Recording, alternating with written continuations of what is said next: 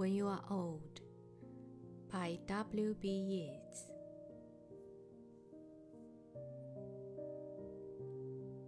When you are old and grey and full of sleep, and nodding by the fire, take down this book and slowly read, and dream of the soft look your eyes had once under their shadows deep.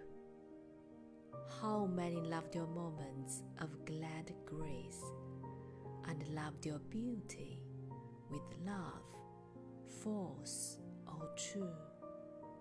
But one man loved the pilgrim soul in you, and loved the sorrows of your changing face, and bending down beside the glowing bars, murmur a little sadly how love fled, and paced upon the mountains overhead, and hid his face amid a crowd of stars.